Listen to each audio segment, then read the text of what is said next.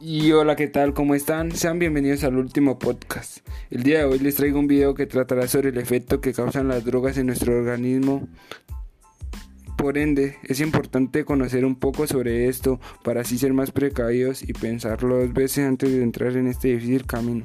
Sin nada más que decir, comencemos.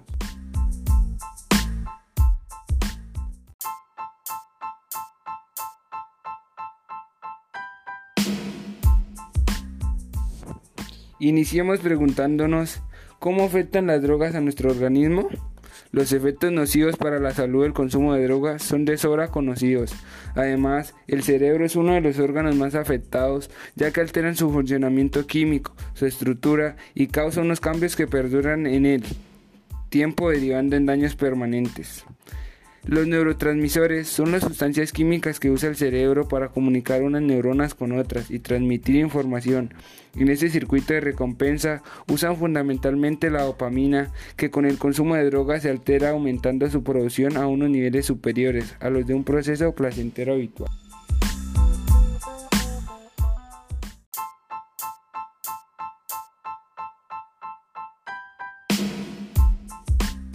A continuación daremos un breve repaso por las regiones cerebrales que se ven afectadas por el consumo de las drogas más comunes y las consecuencias que pueden tener. Número 1. El alcohol. El abuso destruye de forma irreversible las áreas de la memoria, el cerebro y la corteza cerebral. La marihuana puede afectar a la concentración y a la memoria a corto plazo, al tiempo que aumenta el riesgo de trastorno psicótico en alguien que ya tenga la tendencia. Cocaína Inunda el cerebro de dopamina, acelera el corazón, incrementa el riesgo de infarto y puede causar ansiedad y paranoia.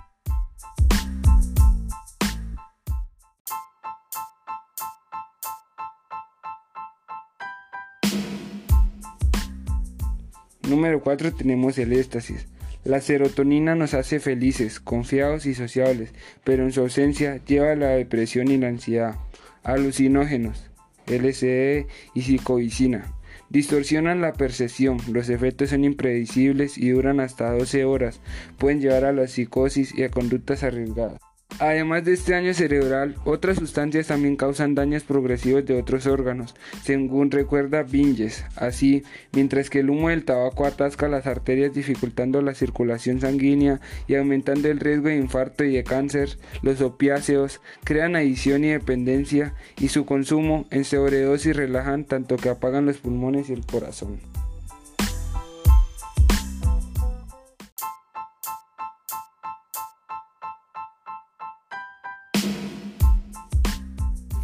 Bueno, con esto vamos por finalizado lo que fue este breve recorrido por el camino de la drogadicción, esperando que haya resultado interesante el desarrollo de los videos para los oyentes, en especial a los estudiantes del Departamento de Filosofía de primer semestre. No sin antes, quiero realizar una breve conclusión. Como conclusión del trabajo, puedo decir que me ha sido en general muy satisfactorio para mí poder brindarles una ayuda para que no se dejen llevar por los problemas, amigos y cosas malas que los lleven a cometer ciertas cosas que en el momento no nos enteramos del daño que nos causa, pero al pasar el tiempo esto nos va pasando factura y vamos viendo cómo todo se va destruyendo, se va perdiendo el respeto de la comunidad, familia y demás.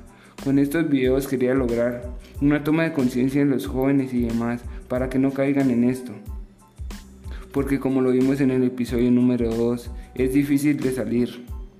Con esto no quiero decir que sea imposible, bueno, y así me despido. Gracias por la dedicación de su tiempo y bendiciones.